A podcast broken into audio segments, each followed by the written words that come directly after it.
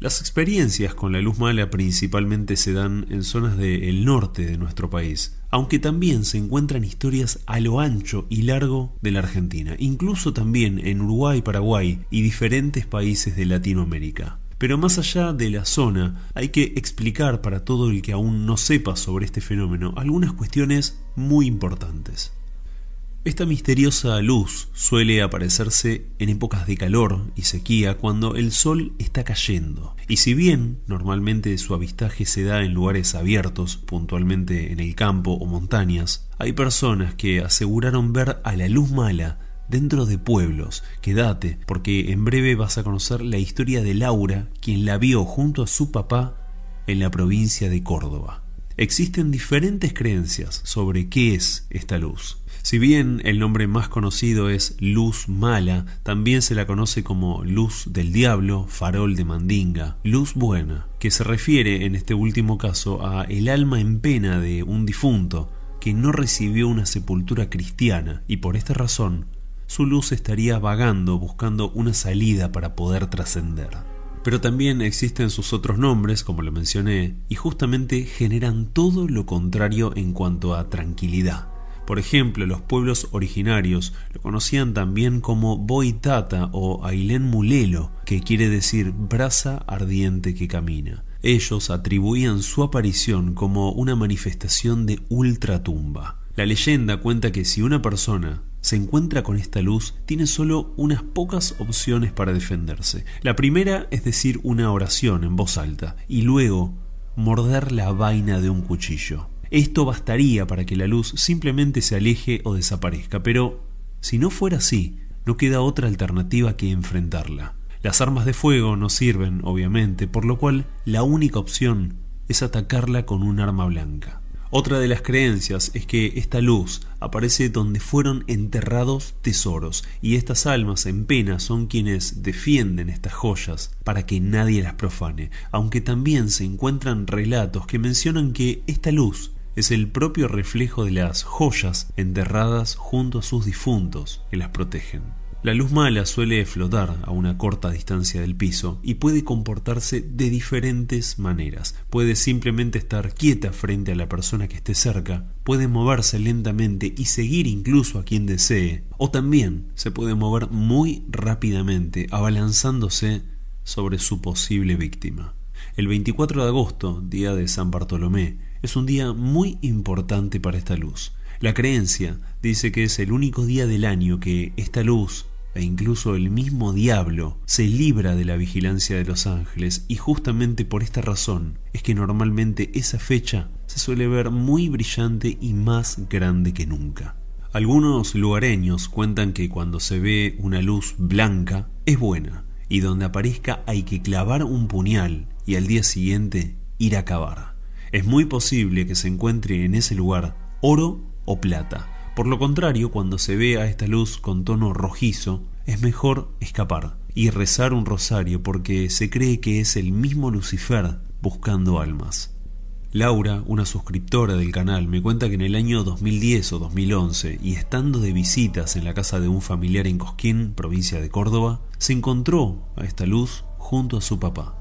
Eran alrededor de las siete y media de la tarde, habían salido a hacer unas compras y aprovechaban a caminar un poco. Fue al pasar por la esquina de Corrientes y Luis Braille que vieron a unos 20 metros más o menos a una luz blanca, azulada, que flotaba en el medio de la calle. Se quedaron solo unos segundos mirándola, cómo se movía lentamente para la derecha. El padre de Laura, un hombre mayor y criado en el campo, agarró de la mano y lentamente se fueron por la otra calle perdiendo de vista la luz. Automáticamente Laura lo relacionó con un tema ovni, ya que por esas zonas es muy común. Pero tanto su padre como también parte de su familia coincidieron en que fue nada más ni nada menos que la luz mala.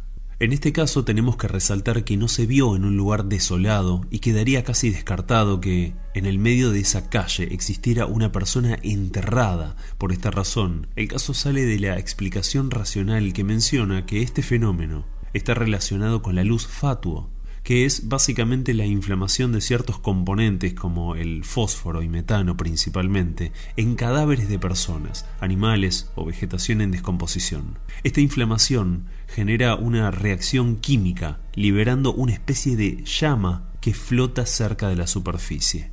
La luz fatuo es muy común verlas en pantanos o cementerios justamente por la descomposición de lo que hay debajo de la tierra. Pero así y todo no hay una explicación concreta, o al menos las hay, pero en menor medida, de el por qué estos fuegos pueden encenderse con la ausencia total de algo eléctrico que los accione como así también muchas veces nadie pudo realmente explicar los comportamientos de la luz fatuo, sus movimientos y cambios de velocidad. De todas formas, es totalmente válido, dejando en claro que muchos de estos fenómenos pueden tener posibles explicaciones científicas concretas. La leyenda cuenta que durante la historia pocos fueron los que se animaron a acercarse a donde se vio esta luz, y los que así lo hicieron y cavaron en el lugar encontraron reliquias indígenas, que en muchos casos, si la persona no tomaba el aire suficiente o no se cubría su rostro con un poncho o trapo, esta alfarería liberaba un gas venenoso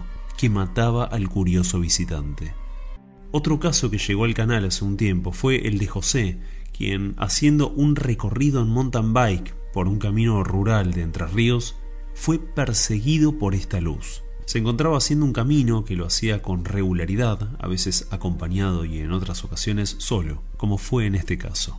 José estaba circulando por un camino rural cercano al municipio de Crespo, en Entre Ríos, y fue alrededor de las 5 de la tarde, esto fue en el mes de junio, que le pasó algo inolvidable. Si bien había escuchado infinidad de leyendas e historias, jamás le había pasado nada. Comenzó a ver a su izquierda y en el campo una luz blanca que flotaba entre los pastos. Frenó, se quedó mirándola, y fue mientras se sacaba la mochila para buscar su celular, que notó cómo esta luz comenzó a moverse en su dirección. El miedo que le agarró fue tremendo y atinó solo a comenzar a pedalear otra vez. La luz llegó al camino y no solo eso, persiguió a José durante, según él, unos 500 metros aproximadamente. Durante todo este trayecto pedaleó lo más rápido que pudo y al darse cuenta que no podía más, comenzó a rezar sin mirar para atrás. Al terminar, miró nuevamente y ya no estaba más. Todo quien escuchó su experiencia confirmó que fue la luz mala y como dicen lo persiguió por una extraña razón.